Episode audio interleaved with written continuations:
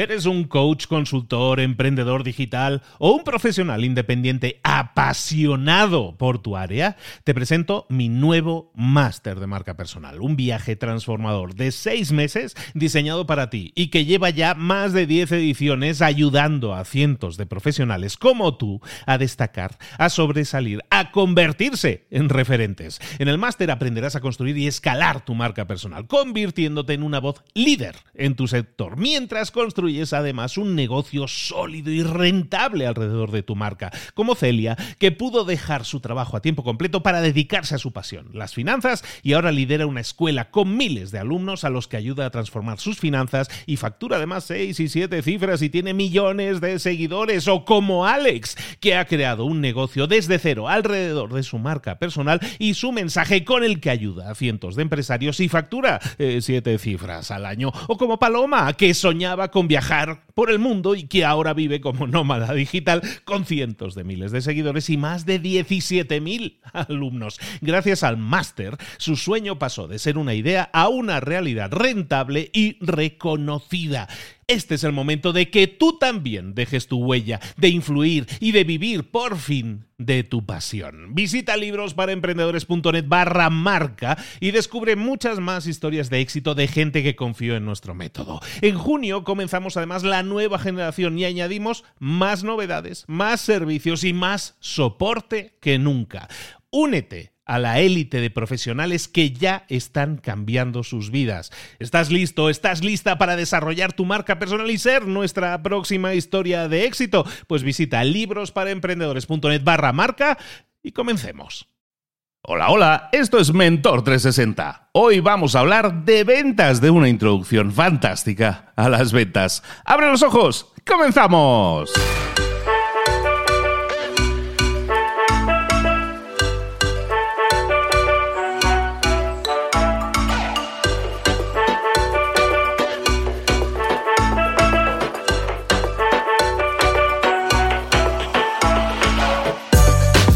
Muy buenas a todos, bienvenidos un día más a Mentor 360, el programa, el espacio, el podcast en el que te traemos a los mejores mentores del planeta en español para crecer, para desarrollarte en lo personal y en lo profesional, todas esas áreas de conocimiento en las que nunca hemos tenido apoyo, que nunca nos enseñaron en la escuela, pero que sin embargo son esas áreas de conocimiento en las que tenemos que desarrollarnos para tener más y mejores resultados, marketing, ventas, emprendimiento, desarrollo personal, desarrollo profesional, conocimiento, liderazgo, comunicación, motivación. Hoy vamos a hablar de ventas y hoy vamos a hablar de ventas además volviendo a los orígenes. Vamos a hablar de la introducción a las ventas. Vámonos con nuestro mentor.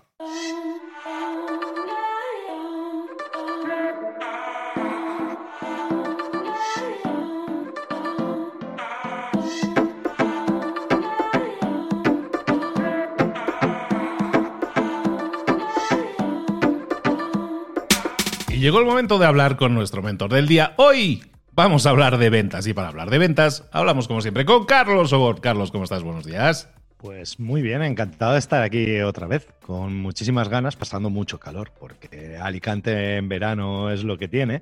Pero bueno, creo que ahí donde tú vives en México tampoco lo estás pasando mucho mejor. Exactamente, sí, sí. Calor. Bueno, yo vivo en Puebla. Puebla está a 2.000 metros de altura. Entonces, en ese sentido es como si fuera alta montaña. Pero aún así el calor es duro. Lo que nos salvamos es de la humedad. Esa sí te la pillas tú toda. Yo, yo en Alicante sí que si algo nos sobra es humedad. O sea, si alguien necesita, de hecho, eh, a mí me encanta porque eh, toda la zona de, Alicante, Murcia, Málaga, eh, Andalucía, toda la parte del Mediterráneo que de España, es muy habitual que nos manden a todos los suecos, los noruegos, los alemanes, los ingleses, que necesitan tener siempre mucha humedad porque tienen problemas respiratorios y todo esto y siempre nos los mandan para aquí porque aquí el nivel de humedad siempre es muy alto y como además hace calorcito da gusto estar. Como debe ser, como debe ser. Oye, hablemos de ventas, ¿de qué nos vas a hablar hoy? Pues hoy de hecho, este programa y casi el siguiente, porque creo que, es bueno que vayamos ya preparando a, los oyentes eh, sobre que este programa mm, se va a dividir en dos. Ya, lo, tengo, lo tengo clarísimo, porque si algo, si algo ocurre, es que el, 100% Mm, de hecho, me gustaría decir que es menos del 100%, pero es que el 100% de las, de las consultas que recibo siempre son la misma. Y es, mm, Carlos, ¿cómo puedo vender más? De hecho, a eso es a lo que me dedico, es decir, a ayudar a la gente a vender más, ¿de acuerdo? Y sí es cierto que la gente espera que yo responda algo muy concreto. Yo que sé, que les dijera, pues mira, si llamas a tu cliente a las 5 de la tarde los martes, le vas a vender. Porque al final la gente lo que está buscando es una solución sencilla. Se creen que existe un, interruptor que tú lo enciendes y vendes y lo apagas y dejas de vender. Pero eso no es así. Entonces, eh, tal y como, está planteado el tema de la venta, eh, he decidido preparar un pequeño curso y voy a aprovechar y hacer ese pequeño curso aquí en modo audio, en Mentor 360, en el que voy a explicar un poco los fundamentos de la venta, lo, mínimo.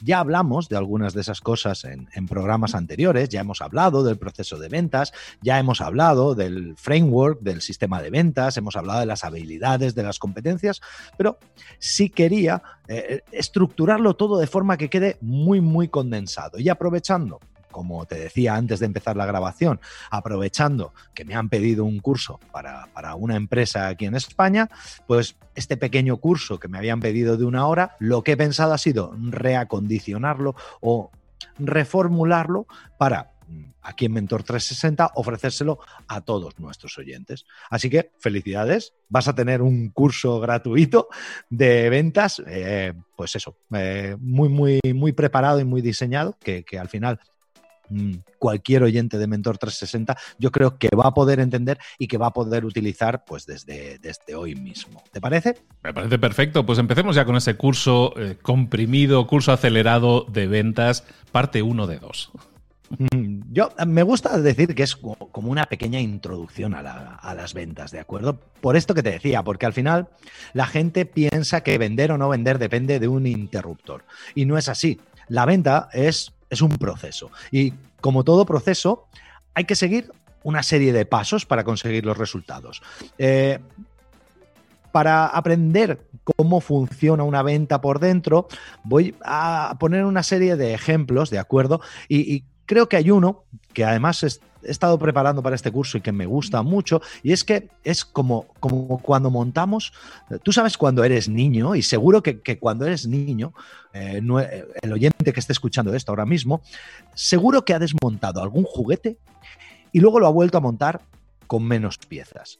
Al final, también cuando, cuando pasa eso, cuando desmontas un juguete y luego lo vuelves a montar con menos piezas, te sientes muy listo, te sientes, eh, te sientes súper emocionado porque crees que has encontrado una forma de hacerlo funcionar y encima usando menos piezas que el que lo ha inventado. Es decir, te crees más listo que el que lo ha inventado. En general, lo que no te das cuenta es que cuando montas un juguete con menos piezas, pues el juguete no termina de funcionar exactamente igual.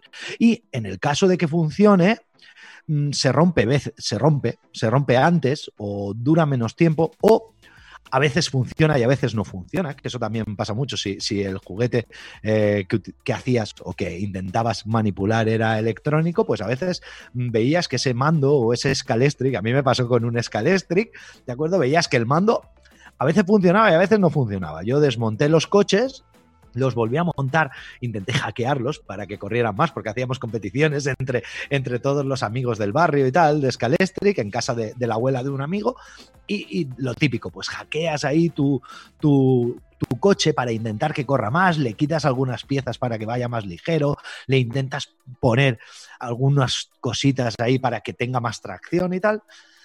Pero ¿qué es lo que pasaba? Que a veces funcionaba y a veces no funcionaba. Y de repente había algunas veces que decía, joder, hoy qué bien va el coche y otros días que el coche no iba tan bien o se salía.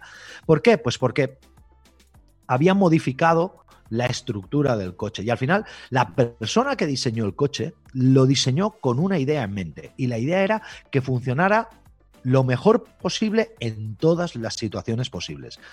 Yo, al haberlo modificado, me pensaba que era más listo que el que lo había inventado. Pero al final lo que pasaba es que ese coche no estaba preparado para como decimos en, consultoría, para dar resultados de forma predecible y sostenible. Es decir, no funcionaba siempre igual y no funcionaba de una forma que yo pudiera saber lo que iba a pasar. Es decir, yo no podía adelantar si iba a pasar o no. ¿De acuerdo? En venta sucede algo similar, ¿de acuerdo? Eh, para que los resultados de venta sean reproducibles y sean sostenibles, necesitan que sigamos una serie de pasos hechos de una forma muy concreta. ¿Qué es lo que pasa? Que la mayoría de empresas o la mayoría de vendedores no utilizan un proceso de ventas estándar, no, no, no siguen esos pasos, no, no saben en qué, de qué forma tienen que volver a montar el coche para que el coche funcione y que no les sobren piezas, ¿de acuerdo? ¿Qué es lo que les sucede? Que como no saben cómo funciona el proceso y como no saben de esa ingeniería que tiene el proceso por dentro o el modelo de ventas, en este, en este caso, el coche, como no lo saben, no saben esa ingeniería, pues a veces les funciona y a veces no les funciona. ¿Qué es lo que pasa? Que como cuando eres niño, pues cuando el coche funcionaba yo decía, es que soy el tío más listo del mundo porque he conseguido que el coche funcione. Y el día que no funcionaba, yo le echaba la culpa a otro. No, pues algo tiene que haber pasado. No, pues eso seguro que es que el contacto de tu pista está mal. O es que seguro que no llega la electricidad suficiente. O, o habré tenido mala suerte y se habrá desconectado algo. Pues no normalmente no es cuestión de mala suerte, no es cuestión de que se haya estropeado algo ni de que algo no funcione. Las, el contexto, la, la, situación sigue siendo la misma, la pista sigue siendo la misma. El problema está en que yo no sé lo que le he hecho al coche y entonces hay algo que no funciona por lo que yo he hecho o no he hecho durante el proceso. ¿De acuerdo? Entonces, partiendo de esta base, entendiendo que hay una serie de cosas que funcionan y que, hay otra serie de cosas que, aunque no sepamos por qué razón están ahí, la verdad es que tienen una motivación. Es decir, cuando tú desmontas ese coche de pequeño o ese juguete y luego empiezas a montarlo, muchas veces te preguntas, oye, ¿y esta pieza por qué está aquí? Si yo creo que sin esta pieza funcionaría. Seguramente esa pieza tiene una función. ¿Qué es lo que pasa? ¿Que eh, podemos conseguir que el coche funcione sin esa pieza? Probablemente sí. Ahora, ¿Podemos esperar que el coche dé un resultado sostenible y predecible durante mucho tiempo sin esa pieza? Probablemente no. ¿De acuerdo? Entonces, si quieres tener resultados de venta predecibles y sostenibles, lo que tienes que hacer es optimizar ese proceso de ventas y reconstruir o, diseñar o construir ese modelo o ese sistema de ventas, ese coche que funcione en todos los casos y que funcione de la mejor manera. ¿De acuerdo? Esto cuando alguien, cuando alguien me dice, ya, pero es que eh, esto, los buenos vendedores no lo hacen. Ya os digo yo que sí. Si tú le preguntas a un buen vendedor, a un vendedor que siempre consigue resultados, tú le dices, oye, tú para vender ¿qué haces? Os puedo asegurar que os detalla hasta el último punto de su proceso de ventas. Pues mira, yo llamo a los clientes a tal hora de la mañana, intento concertar con ellos una primera visita, luego no sé qué.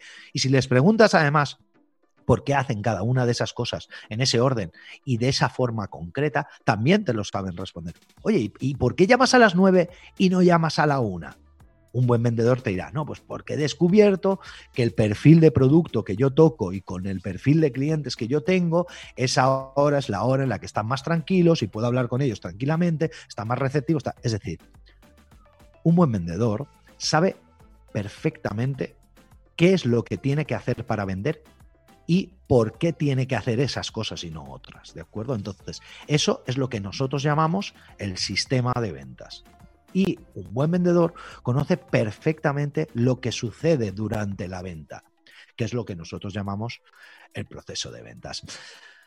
Para que quede un pelín más claro, si quieres, en un primer momento lo que vamos a hacer va a ser comparar cada una de esas piezas del sistema con, con, con un juego, ¿de acuerdo? Con, con, un juego, pero no con un juguete. Vamos a compararlo con, con un partido de fútbol. ¿Te parece, Luis? ¿A ti te gusta el fútbol? Yo soy muy futbolero. Bueno, soy del Barça, no, no muy fútbol. Solo sigo al Barça, pero sí, muy futbolero del Barça.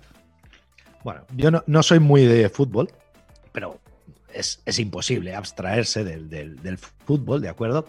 Entonces vamos a utilizar el ejemplo del fútbol, que además creo que casi todo el mundo puede entender, para explicar un poco cuáles son esos elementos imprescindibles que hay dentro de la venta. ¿De acuerdo?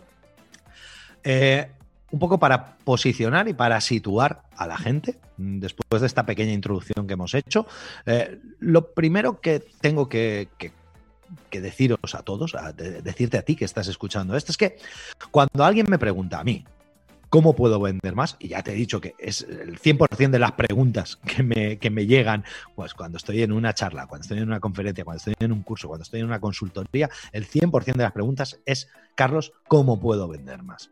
Vale, pues normalmente cuando alguien me pregunta eso, yo le hago tres o cuatro, preguntas más bien, ¿de acuerdo? Le pregunto, ¿tienes creado un sistema de venta?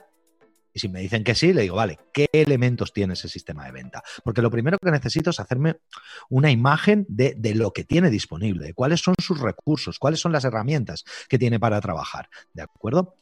Lo siguiente que hago es preguntarle, vale, ¿conoces los pasos de tu proceso de ventas? Es decir, ¿tú sabes qué hay que hacer en cada momento para lograr la venta al final? Aquí ya empiezo a encontrarme que la mayoría de la gente no sabe cuál es su proceso de ventas. Es decir, la mayoría de la gente dice, no, pues yo lo que hago es esto y luego hago esto. Vale, pero ¿lo haces siempre en ese orden? Bueno, no, algunas veces no lo hago y otras veces sí. Y otras veces hago primero otras cosas y luego las cambio de orden y Claro, el problema es que en el momento empiezas a cambiar las cosas de orden, es normal que las cosas no funcionen o por lo menos que no puedas esperar eh, resultados predecibles. Vale, Einstein decía, no puedes eh, pretender cambiar el, el, resultado de algo haciendo siempre las mismas cosas. Vale, aquí tenemos que hacerlo por oposición. Es decir, yo no puedo pretender tener ventas siempre de la misma forma si cada vez estoy vendiendo de una forma distinta. Es decir, esto, las ventas no tienen nada de arte ni nada de intuición. el momento en el que las ventas eran intuición y, las ventas salían así un poco por encima o, que dependían mucho de, la intuición y del savoir-faire del vendedor, eso ya ha pasado. Es decir, ahora mismo estamos con la globalización, hay muchísimos productos, hay muchísimo mercado, estamos ultra saturados de información, tenemos una gran disponibilidad de recursos a nuestro en un solo clic en, nuestra mano con nuestro teléfono móvil y entonces esa época en la que el vendedor llegaba y decía eh voy a explicarte lo que hace mi producto porque es lo que tú necesitas eso ya no sucede hoy, ¿de acuerdo? Entonces, es muy importante conocer los pasos del proceso de ventas y es muy importante definir esos pasos de forma metódica y consciente. Y luego, si hay que cambiar algo porque no da el resultado, eso es lo que cambiaremos. Que de hecho eso me lleva a la siguiente pregunta, que la tercera pregunta que siempre les hago cuando, cuando les digo, ¿conoces los pasos de tu proceso de ventas? Y me dicen, bueno, sí, no sé qué tal. Le digo, vale, ¿tú tienes detectados ya cuáles son los puntos de fuga de tu proceso de ventas? Un punto de fuga es algo por donde se nos escapa una venta. Esto, por ejemplo, la gente que trabajamos con funnels sabemos perfectamente lo que son los puntos de fuga, porque en un funnel hablamos precisamente de puntos de fuga, ¿de acuerdo? Y lo último que siempre les pregunto y que cada vez me sorprende más que la gente me diga, mm, es que no lo sé, es cuál es el rendimiento que tienes en cada fase del proceso. ¿Por qué? Pues porque el proceso de ventas, lo hemos hablado alguna vez y lo hablaremos en el siguiente programa, el proceso de ventas tiene cinco fases y esas cinco fases tienen mm, distinto objetivo para cada fase. Es decir, esto es como un pastel. Eh, yo, mi objetivo cuando estoy haciendo el pastel no es el mismo cuando voy a comprar los ingredientes que cuando estoy cociendo. Cuando voy a comprar los ingredientes, mi objetivo puede ser a lo mejor buscar los mejores ingredientes al mejor precio, pero cuando estoy cociendo el pastel, mi objetivo es que el horno tenga una temperatura constante durante cierto tiempo, que no se vaya la luz, todas estas cosas, ¿de acuerdo? Pero como digo, todo esto lo veremos más adelante. Entonces, las cuatro preguntas tienes creado un sistema de venta, conoces los pasos de tu proceso de venta, tienes detectados los puntos de fuga y cuál es el rendimiento de cada fase. ¿De acuerdo? Ya digo que lo del rendimiento al final se mide en base a KPIs y tenemos que saber, oye, pues no tienes el mismo problema si resulta que en la fase de conexión tienes pues yo qué sé, pues tienes un rendimiento de un 70%, una tasa de conversión de un 70%, y dices, vale, pues yo en la fase de conexión consigo seguir manteniendo el interés de mis clientes en un 70%. Pero luego, cuando llego a la fase de negociación, a la fase de maduración, pues resulta que ahí me baja del 70% al 1%, ¿vale? Pues ya sabes dónde está tu problema. Tu problema está en la fase de maduración. Entonces, no hace falta que cambies todo tu proceso de ventas. Céntrate, haz foco en la fase de maduración y eso es lo que tienes que cambiar, ¿de acuerdo? Pero bueno, vamos a ir, que me enrollo muchísimo y tú no me cortas, Luis. Me tienes que cortar, por favor. Yo, luego en, edición, si quieres, te corto. No, pero yo nunca corto a nadie. No, no, no, no. Tú cuando veas que yo me enrollo, me tienes que decir, Carlos, te estás enrollando. Y yo, y yo paro.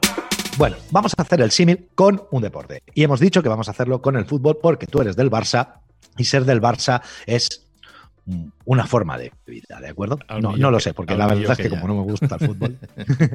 Pero bueno, ¿qué dirías, Luis, que es lo principal para jugar al fútbol? La pelota, el balón.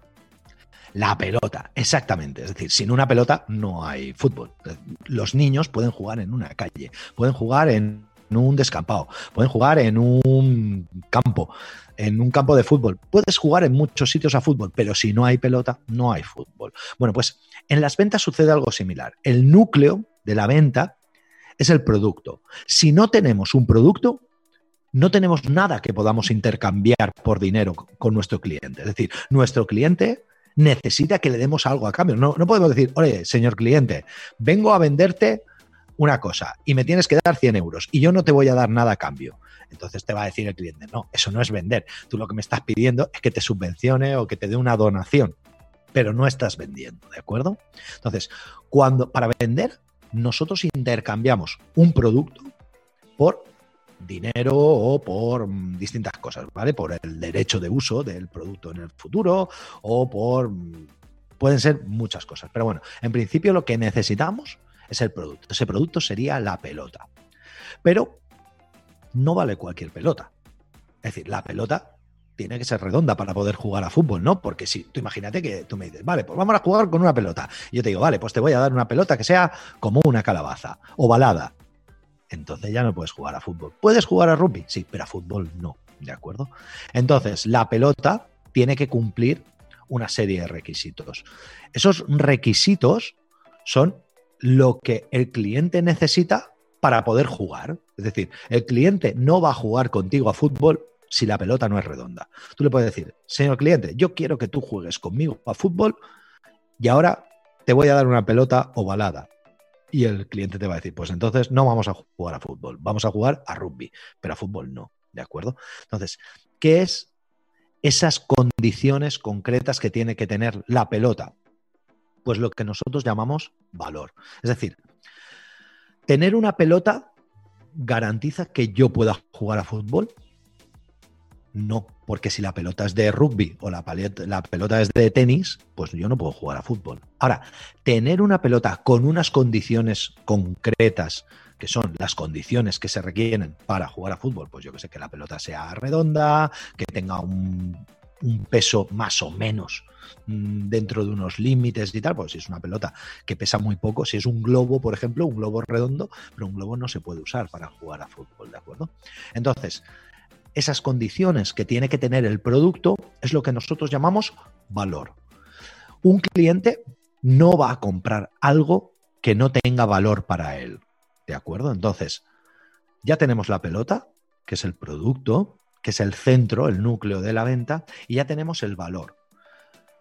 Tener una pelota que no tenga valor, tener un producto que no tenga valor, es muy complicado de vender, ¿de acuerdo? Se podría vender, se podría vender, pero muy, muy poco, pero, pero mm, es muy complicado de vender, ¿de acuerdo? Entonces necesitamos el núcleo, que es el producto, y necesitamos una capa por encima que es el valor. Aquí voy a hacer un poco el ejemplo que pongo yo siempre. Yo no sé si alguno de los oyentes que está escuchando esto juega al golf, pero si saben cómo se fabrica una pelota de golf, saben que una pelota de golf se fabrica en base a capas, ¿de acuerdo?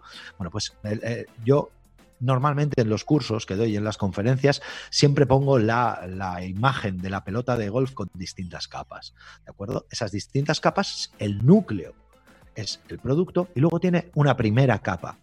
Esa primera capa es el valor. Después de ese valor hay otra capa que en el caso de jugar a fútbol también sería principal. Si ya tenemos la pelota y esa pelota tiene unos requisitos, ¿qué es lo siguiente que dirías que necesitamos, Luis? Eh, una portería. Tiene que tener una finalidad. Vale. El truco aquí es que mucha gente me dice, ah, lo que necesitamos es un campo de juego. Realmente no es un campo de juego en sí. O sea, a fútbol se puede jugar en cualquier sitio. Lo que sí tenemos que marcar es una serie de normas. Por ejemplo, ¿dónde están los límites? ¿Qué vamos a considerar que es fuera del campo? Si se sale la pelota, ¿cuándo decimos, oye, que es que se ha salido fuera? También tenemos que poner dónde está la portería. ¿Cuánto va a medir de ancho? ¿Cuánto va a medir de alto? Pues de niños jugábamos en una pared y pintábamos en la pared dos rayas. Bueno, pues es decir, lo que nosotros estamos marcando es una serie de límites, ¿de acuerdo? Ese es el campo de juego, por decirlo de alguna forma, pero realmente el campo de juego en sí, lo que son son la serie de normas, de límites que vamos a establecer.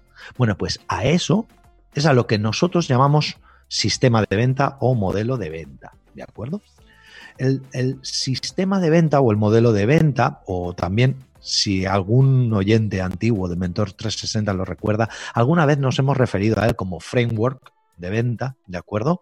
Ese sistema o modelo de venta al final es la forma en la que nosotros disponemos los recursos que tenemos. ¿De acuerdo? Nosotros, por ejemplo, tú no puedes crear un sistema de ventas telefónico si no tienes teléfono. Esto es así de sencillo. Tú no puedes crear un sistema de venta online si no tienes una página web o no tienes una pasarela de pago. ¿De acuerdo? Entonces, cuando a mí me pregunta un cliente, oye Carlos, que necesito definir mi estrategia de venta, yo lo primero que le pido es que me diga con qué recursos cuenta. Es decir, qué dinero tiene, qué herramientas tiene, qué personas tiene, qué tiempo tiene. Todo eso es lo que configura nuestro sistema o nuestro modelo de venta, ¿de acuerdo? Y aquí hay una cosa que me gustaría aclarar, ¿de acuerdo? No, me voy a salir un momento del tema del fútbol y voy a hablar un poco de, informática y de programación, ¿de acuerdo? Eh, sistemas de venta o modelos de venta tal y como he dicho, hay infinitos. ¿Por qué? Pues porque dependiendo de los recursos con los que tú cuentes, los puedes disponer de una forma u otra. Si tú no tienes dinero, pues tendrás que invertirte un sistema de ventas, pues tipo growth hacking, en el cual no utilices inversión. Si tú tienes mucho tiempo pero tienes poco dinero, pues tendrás que inventarte un sistema de venta basado, por ejemplo, en content marketing o en inbound marketing para aprovechar que no tienes dinero pero tienes mucho tiempo o, puedes permitirte tardar mucho en conseguir clientes. Si tienes muchísimo dinero, pues a lo mejor haces un, sistema de ventas de publicidad a saturación. ¿Por qué? Pues porque te lo puedes permitir. Es decir, dependiendo de los recursos que tengas, tú vas a diseñar un modelo de ventas. Pero en general, nosotros, si el modelo de ventas o el sistema de ventas fuera un programa de software, el programa de software se escribe en un lenguaje, ¿de acuerdo? No sé si el que esté escuchando esto probablemente habrá escuchado alguna vez hablar de, Java o de C o de Basic o de COBOL y todos estos, todos estos programas, todos estos lenguajes informáticos que sirven para escribir un, un software o una página web, si es PHP, si es Java, todo esto, ¿de acuerdo? Entonces, nosotros en ventas tenemos tres lenguajes básicos con los que podemos escribir nuestro software. Siento no poder hacerlo con deporte y no poder hacerlo con fútbol, pero es que esto es como mejor se entiende así, ¿de acuerdo? Entonces, los tres lenguajes que nosotros tenemos para utilizar son el lenguaje transaccional, el lenguaje directo y el lenguaje consultivo. ¿Cuándo utilizamos cada uno de ellos? Pues bueno, si, si utilizamos, eh, si tenemos, por ejemplo, un cliente, un producto que el cliente ya conoce y que además ese cliente acepta cuáles son sus necesidades y deseos de forma explícita, lo que vamos a hacer va a ser utilizar el lenguaje transaccional. Por ejemplo, esto se ve claramente y esto además creo que lo comentamos en, el, programa que hablamos de spin selling, ¿de acuerdo? Eh, cuando hablamos de deseos y necesidades explícitas, la forma más sencilla es verlo con un ejemplo. Yo quiero comprar un kilo de naranjas para hacer zumo. ¿Qué pasa? Que yo soy el cliente, quiero comprar un kilo de naranjas para hacer zumo. Bueno, pues tengo una necesidad explícita y la acepto. Es decir, quiero comprar. Es decir, yo estoy aceptando que quiero hacer zumo y para hacer zumo tengo que comprar naranjas. Muy bien, podemos irnos a una forma transaccional de venta, a un lenguaje transaccional. El lenguaje transaccional se, se, caracteriza porque es muy directo, es decir, es el, lenguaje de, supermercado, el lenguaje de gran superficie, el lenguaje de Amazon, ¿de acuerdo? Por, por ser explícito, es decir, yo no conozco a nadie. La gente entra a Amazon a comprar. Ay, necesito comprar un cable para cargar el iPhone. Voy a entrar en Amazon. Es decir, yo ya tengo mis necesidades asumidas, mis necesidades reconocidas y aceptadas. Es decir, tengo una necesidad y la voy a formalizar, la voy a comprar. ¿De acuerdo? Luego tenemos el lenguaje directo. El lenguaje directo es el que, es el que entendemos toda la vida como, como venta o el que antiguamente se consideraba venta. ¿De acuerdo? Y es que nosotros tenemos un producto y el cliente o bien no conoce o no acepta sus necesidades explícitas, ¿vale? Es decir, eh, el cliente, por así decirlo, podríamos decir que no necesita nada. Si tú le preguntas, te dice, no, yo ahora no necesito nada. Eh, ¿Necesita usted una tarjeta de crédito? Pues no. ¿Necesita usted cambiar de operador? Pues no. ¿Necesita usted mm, una nueva línea de crédito para su casa? Pues no. ¿Necesita rehipotecar? Pues no.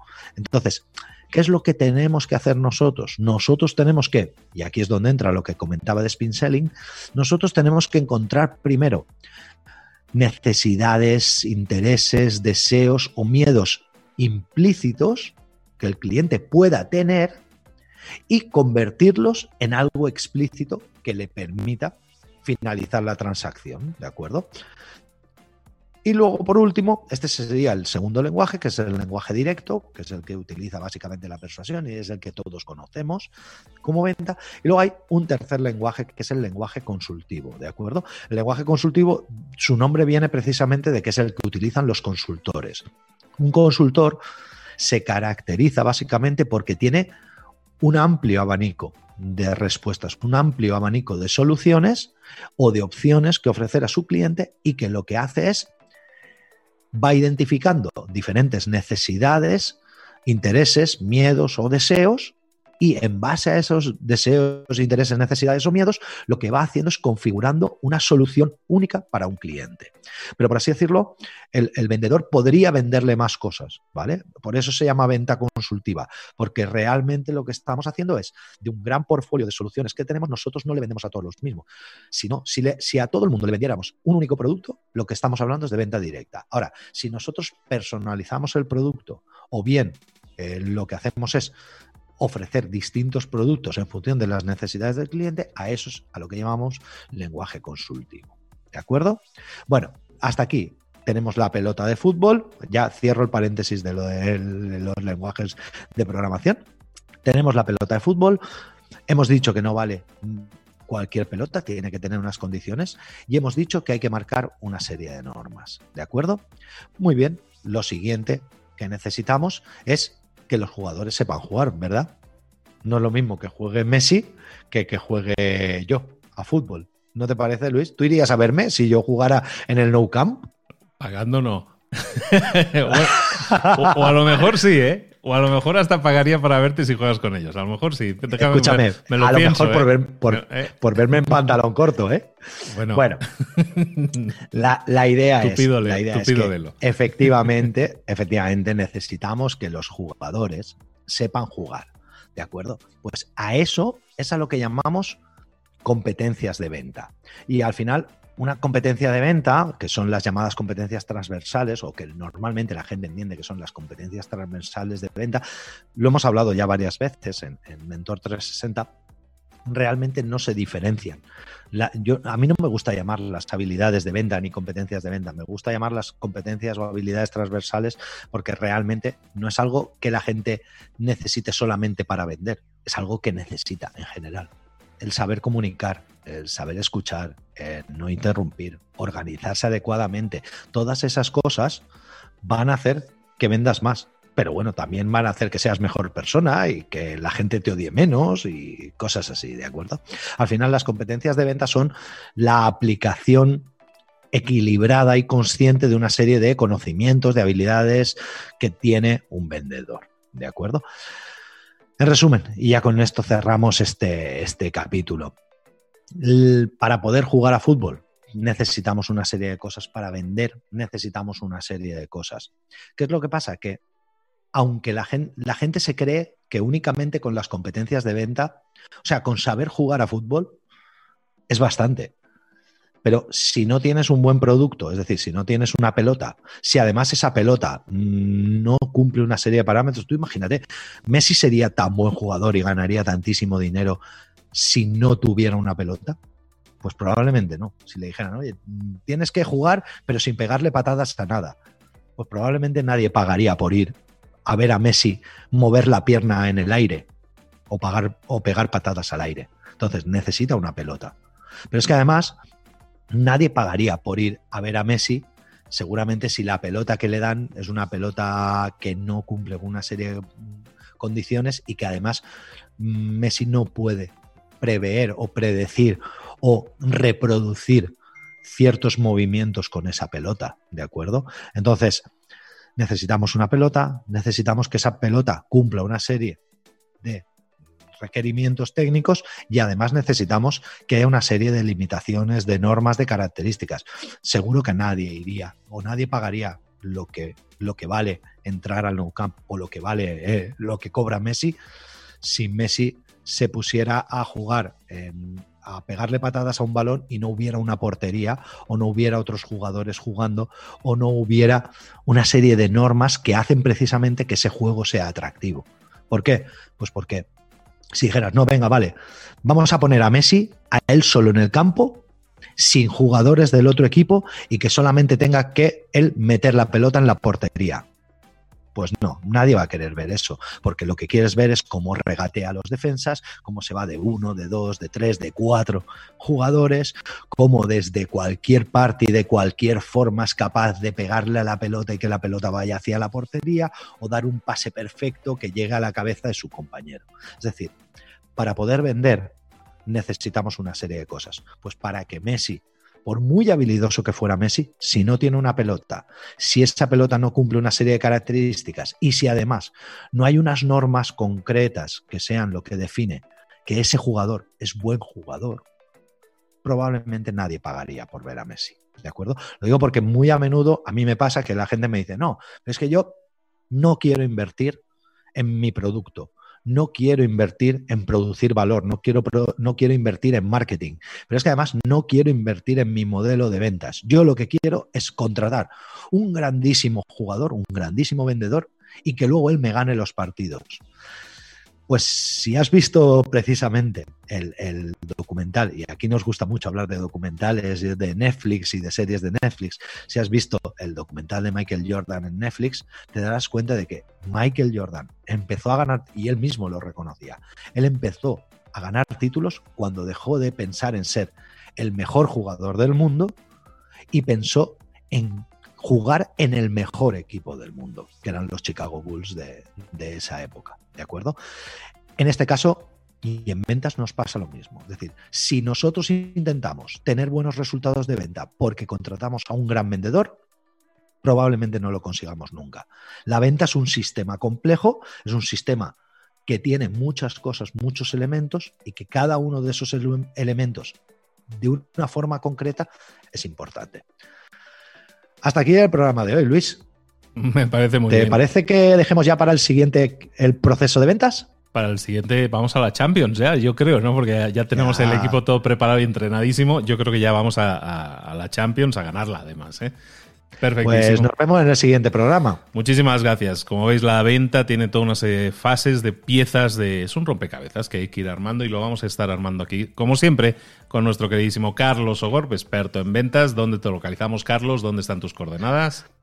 En venta inteligente. Yo creo que si la gente busca en Google venta inteligente, no les va a costar encontrarme. Pues ahí lo tenéis a Carlos, Venta Inteligente. Y vamos a, emplazarte a que sigas eh, dándonos muchísimo más contenido sobre ventas y que cerremos este, esta introducción a las ventas que nos estás haciendo en un próximo programa. Gracias, Carlos. Gracias a ti, Luis. Hasta luego.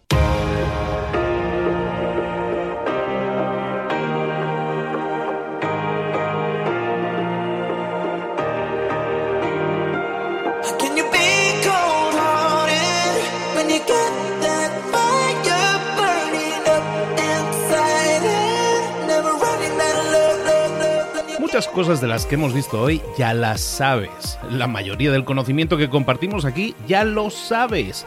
Sabemos lo que tenemos que hacer, sabemos lo que tenemos que evitar, lo que no tenemos que hacer, todo eso ya lo sabes. El único problema es que no lo ponemos en práctica, no pasamos a la acción y es ahí donde te necesito a ti y a tu compromiso. Si una sola de las ideas que hemos comentado hoy resuena en ti, te llama a ponerla en práctica, entonces, define el paso más pequeño posible, el gesto más mínimo, y hazlo ahora mismo.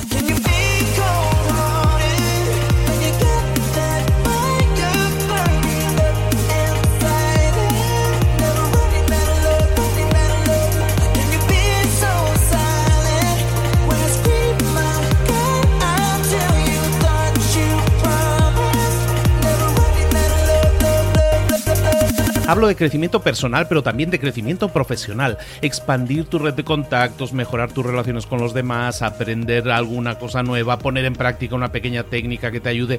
Todo suma, pero solo suma si lo pones en práctica. No si piensas en ponerlo en práctica. Pensar en ponerlo en práctica no sirve, tienes que ponerlo en práctica, pasar a la acción.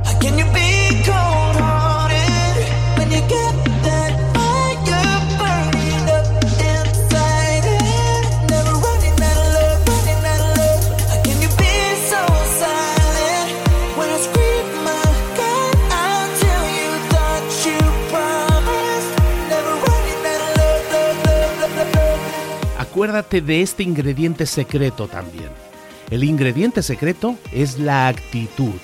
Tu actitud. Tu actitud transmite. Si sales a la calle con ganas, la gente lo va a notar.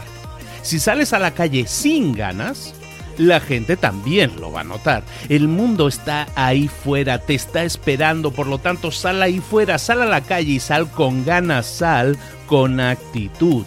No esperes a mañana, ya sabes lo que tienes que hacer y ya sabes que lo puedes hacer hoy. No veas pasar la vida, vive la vida. Tienes las mismas 24 horas que tienen los demás, haz que valgan la pena. Entrega en estas próximas 24 horas tu mejor versión. Te esperamos aquí mañana para continuar creciendo. Te esperamos aquí mañana con más mentores, pero el día de hoy está completito delante de ti. Así que ponte en pie pisa fuerte, respira hondo, sal ahí fuera y conquista tu día. ¿Eres un coach, consultor, emprendedor digital o un profesional independiente apasionado por tu área? Te presento mi nuevo máster de marca personal, un viaje transformador de seis meses diseñado para ti y que lleva ya más de 10 ediciones ayudando a cientos de profesionales como tú a destacar, a sobresalir, a convertirse en referentes. En el máster aprenderás a construir y escalar tu marca personal, convirtiéndote en una voz líder en tu sector, mientras construyes es además un negocio sólido y rentable alrededor de tu marca, como Celia, que pudo dejar su trabajo a tiempo completo para dedicarse a su pasión, las finanzas, y ahora lidera una escuela con miles de alumnos a los que ayuda a transformar sus finanzas y factura además 6 y 7 cifras y tiene millones de seguidores, o como Alex, que ha creado un negocio desde cero alrededor de su marca personal y su mensaje con el que ayuda a cientos de empresarios y factura 7 eh, cifras al año, o como Paloma, que soñaba con viajar por el mundo y que ahora vive como nómada digital con cientos de miles de seguidores y más de 17.000 alumnos. Gracias al máster, su sueño pasó de ser una idea a una realidad rentable y reconocida. Este es el momento de que tú también dejes tu huella, de influir y de vivir por fin de tu pasión. Visita librosparaemprendedores.net barra marca y descubre muchas más historias de éxito de gente que confió en nuestro método. En junio comenzamos además la nueva generación y añadimos más novedades, más servicios y más soporte que nunca. Únete a la élite de profesionales que ya están cambiando sus vidas. ¿Estás listo? ¿Estás lista para desarrollar tu marca personal y ser nuestra próxima historia de éxito? Pues visita librosparaemprendedores.net barra marca y comencemos.